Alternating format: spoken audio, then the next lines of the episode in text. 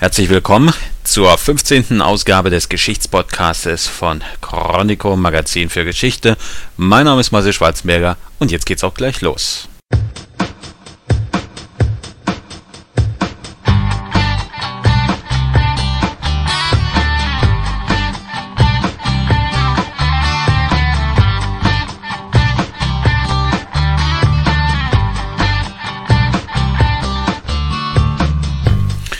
So, was haben wir denn für einen Tag heute? Heute ist der 5. September 2007 und in unserer September-Ausgabe, die machen wir jetzt schön kurz und knackig und ich verspreche schon jetzt sehr erholsam. Etwas zum Entspannen. Vorneweg werde ich aber erstmal was erzählen und danach gibt es nämlich, hm, ich würde mal sagen, eine kleine Déjà-vu-Überraschung. Das heißt, Überraschung ist es nicht mehr, denn ich sage natürlich jetzt schon, worum es dann geht.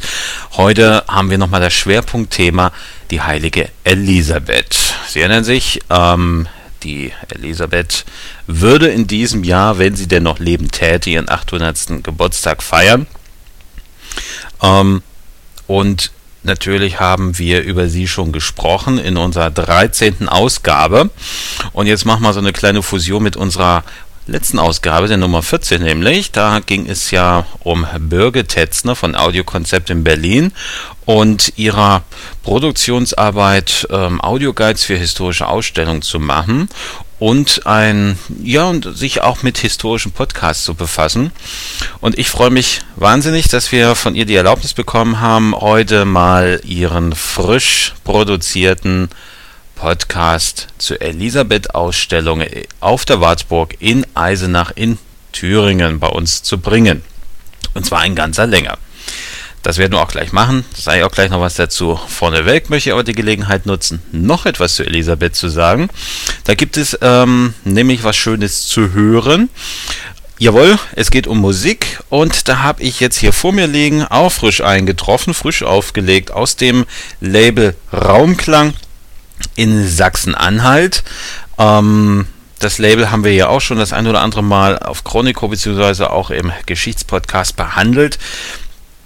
Sebastian Punk gibt dort mit seinem Team ja wunderbare Scheiben heraus und da ist jetzt ganz frisch hier das Album Elisabeth.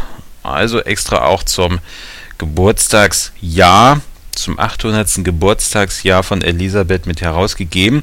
Und auf dieser Scheibe haben, oder für diese Scheibe haben sich zusammengetan, einmal die Leipziger Gruppe Joculatoris, eines der wichtigsten Mittelalter-Ensembles, die es überhaupt gibt in Deutschland. Und äh, auf die sind wir ja auch schon das eine oder andere Mal eingegangen.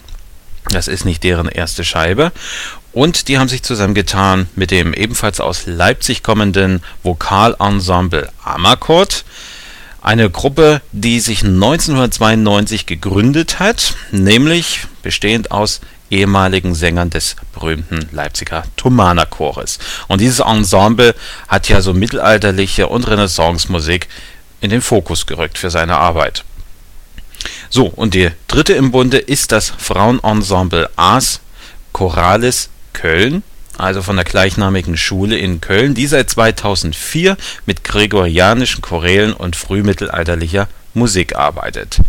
Diese drei Ensembles haben sich also für dieses Elisabeth-Album zusammengetan und haben, wie ich meine, auf eine wunderbare Art und Weise es geschafft, das Leben und das musikalische Lebensgefühl dieser Zeit von Elisabeth und die 100 Jahre darauf mal auf so einen ja, einen Tonträger zusammenzufassen, zusammenzustellen und so eine Art ja, musikalische Biografie zu präsentieren.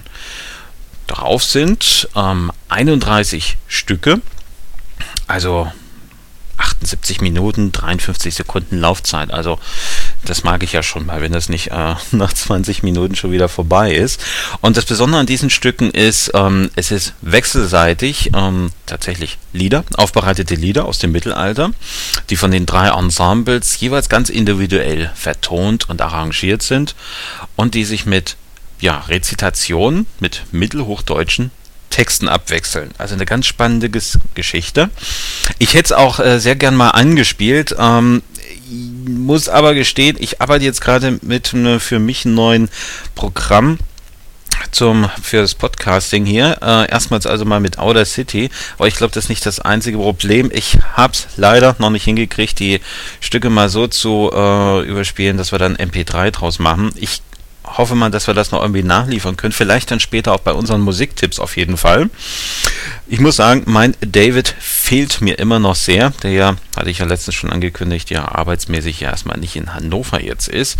Und da muss ich mich so ein bisschen alleine durchfühlen. Aber gleichwohl möchte ich die Gelegenheit nutzen, hier im Podcast auf dieses wunderschöne Album mal hinzuweisen.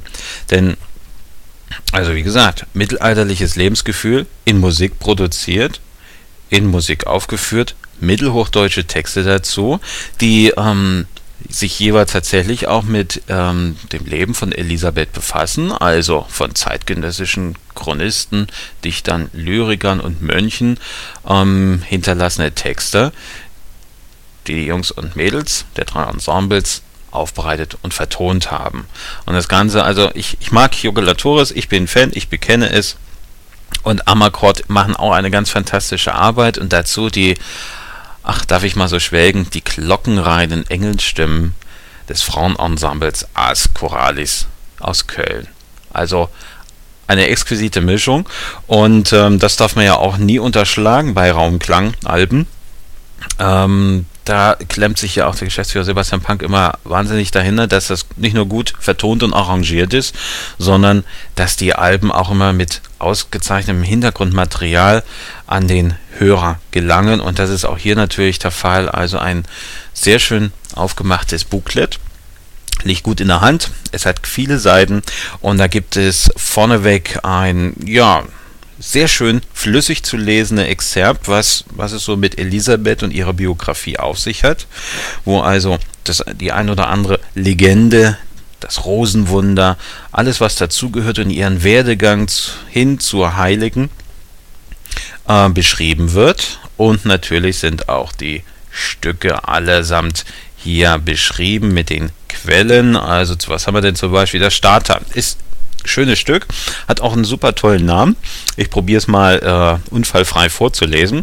Heißt Saltarello Nabucodonosor. Nein, das war nicht richtig. Also nochmal.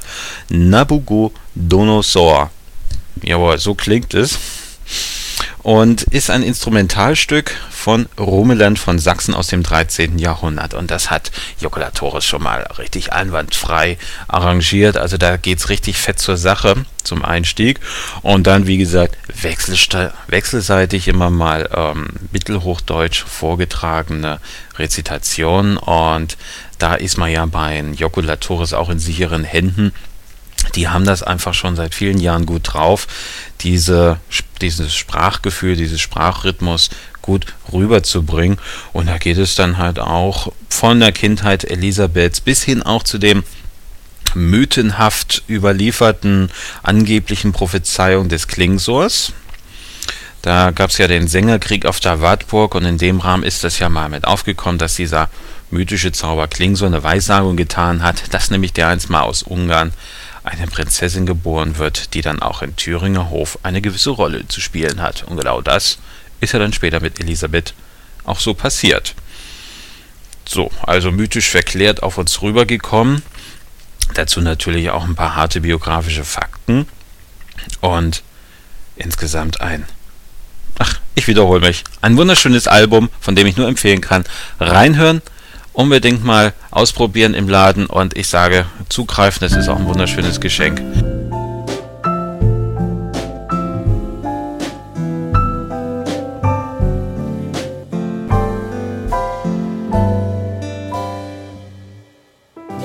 Und damit würde ich nämlich jetzt sehr gern überleiten und tue es hiermit auch zum voreingangs angekündigten Podcast zur Elisabeth-Ausstellung, den Birgit Tetzner also ähm, für die Ausstellungsmacher produziert hat.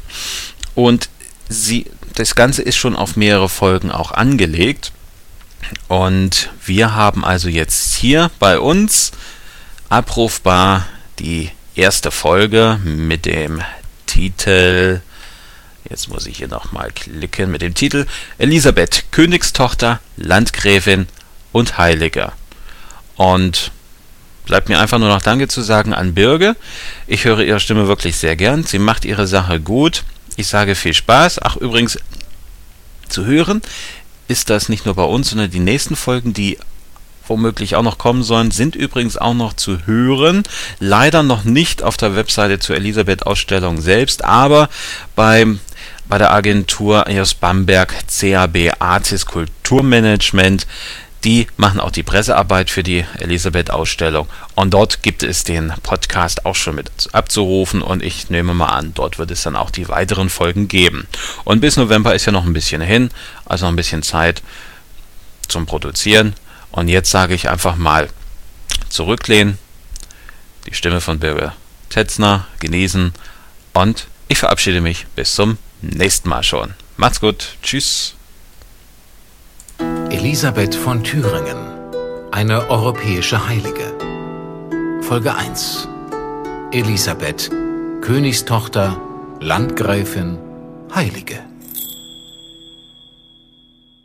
An ihr Elternhaus wird sie sich kaum erinnert haben. Mit vier Jahren hat sie es verlassen und zog in das ihres zukünftigen Ehegatten. Nichts Ungewöhnliches in einer Zeit, in der Politik und Machtverhältnisse von einer ausgeklügelten Heiratspolitik geprägt waren. Elisabeth von Thüringen wurde am 7. Juli 1207 in das ungarische Königshaus hineingeboren. Als Tochter König Andreas II. von Ungarn war sie mit dem europäischen Hochadel von Ungarn und Böhmen bis nach Frankreich und Spanien verwandt. Über ihre Mutter, Gertrud von Andex-Meranien, bestand darüber hinaus eine Verbindung zu einer der mächtigsten deutschen Herzogsfamilien ihrer Zeit. Landgraf Hermann I. von Thüringen unternahm den ersten Schritt in Richtung der Familie der Andex-Meranier bereits zu Beginn des 13. Jahrhunderts. Damals kontaktierte er Eckbert, den Bischof von Bamberg. Mit der geplanten Vermählung seines Sohnes mit einer Tochter des Hauses Andex Meranien hat Hermann diese Beziehung womöglich zu sichern versucht. Beide Familien hatten gemeinsame politische Interessen. Der Herrschaftsbereich des Thüringer Landgrafenhofs mit seinem Sitz auf der Wartburg, das neue Zuhause der jungen Königstochter, schloss neben Thüringen auch die Pfalzgrafschaft Sachsen und die Herrschaft Hessen ein. Durch die zentrale geografische Lage inmitten des Heiligen Römischen Reiches kam dem Hof nicht selten eine Schlüsselposition bei den Auseinandersetzungen zwischen Kaiser, Papst und Fürsten zu. Und auch im Streit zwischen Staufer und Welfen um die Vorherrschaft im Reich war Hermann I. mehrmals das Zünglein an der Waage. Privat förderte der Landgraf von Thüringen Kunst und Kultur. Er unterstützte bedeutende Dichter wie Heinrich von Feldecke oder Walter von der Vogelweide und ließ für sich und seine Gemahlin Sophie kostbare Gebetbücher anfertigen, herausragende Zeugnisse religiöser Buchkunst, die in der Ausstellung auf der Wartburg zu bewundern sind. In diesem Umfeld wächst Elisabeth auf und scheint sich weder für Politik noch für die Vorzüge, die sie am Hof genießt, zu interessieren. Obwohl der ihr zugedachte älteste Sohn des Landgrafen noch vor ihrer Eheschließung starb, heiratete sie in dessen Familie ein. Ludwig IV. von Thüringen, der jüngere Bruder und neue Landgraf, soll sich in Elisabeth verliebt und um ihre Hand angehalten haben. Von einer glücklichen Ehe wird übereinstimmend berichtet. In kurzer Zeit schenkt Elisabeth drei Kindern das Leben. Bereits mit dem ersten war für den männlichen Erben gesorgt. Und doch entspricht Elisabeth so gar nicht dem Ideal einer Landgräfin. Schon früh entsagt sie Reichtum und Luxus und führt ein asketisches Leben nach dem Vorbild des heiligen Franz von Assisi. Armut, Demut und Nächstenliebe werden zu ihren Maximen. Vier Jahre nach ihrer Eheschließung mit Ludwig lässt sie ein Siechenhaus unterhalb der Vorburg der Wartburg errichten und pflegt die Ärmsten der Armen. Dort soll sich das Rosenwunder zugetragen haben. Der Legende nach war der Hof gegen ihre mildtätigen Aktivitäten, so dass Elisabeth ihre Schenkungen an die Armen heimlich verrichten musste. Als sie sich eines Tages wieder mit einem Korb voller Lebensmittel zum Armenviertel begibt, trifft sie auf ihren Gemahl, den Landgrafen Ludwig. Der fordert sie auf, die Decke über dem Korb beiseite zu nehmen, damit die geschmuggelten Lebensmittel zu sehen sind. Aber im Korb liegen lediglich Rosen. In Wahrheit unterstützte Ludwig seine Ehefrau in ihrer Frömmigkeit und verteidigte sie gegen die Feindseligkeiten am Hof. Im Jahr 1226 gestattete er Elisabeth, den angesehenen Kreuzzugsprediger Konrad von Marburg als geistlichen Lehrer anzunehmen und ihm Gehorsam zu schwören. Wo immer es ihre Pflichten als Landgräfin zuließen, verwirklichte Elisabeth nach Konrads geistlicher Lehre ihr nach franziskanischer Strenge ausgerichtetes einfaches Leben. Die Armen zu unterstützen und die Kranken zu pflegen, oblag im 12. Jahrhundert nicht mehr alleine nur der Kirche. Da die Armut durch Missernten und Bevölkerungswachstum ohnehin anstieg, politische Krisen und kriegerische Auseinandersetzungen taten ihr Übriges, übernahmen mehr und mehr auch weltliche Institutionen Verantwortung und gründeten Hospitäler. Elisabeth aber ging über diesen mittlerweile fast üblichen Dienst an den Armen hinaus, identifizierte sich mit ihnen und widmete sich ihnen ohne Rücksicht auf die Standesgrenzen bis zur Selbstaufgabe. Im Jahr 1227 brach Elisabeths Gemahl Ludwig zu einem Kreuzzug nach Jerusalem auf. Er starb noch vor der Überfahrt nach Palästina. Ludwigs Tod bedeutete einen tiefen Einschnitt in Elisabeths Leben. Seine Familie musste jetzt ihre Abneigung gegen Elisabeths Mildtätigkeit nicht mehr zurückhalten. Seine Brüder und Nachfolger zwangen sie zum Verlassen des Hofs und beraubten sie darüber hinaus noch ihrer Witwengüter. Elisabeth verließ daraufhin mit ihren Kindern die Wartburg und übergab sich vollkommen in die Obhut ihres Lehrers und Beichtvaters Konrad von Marburg.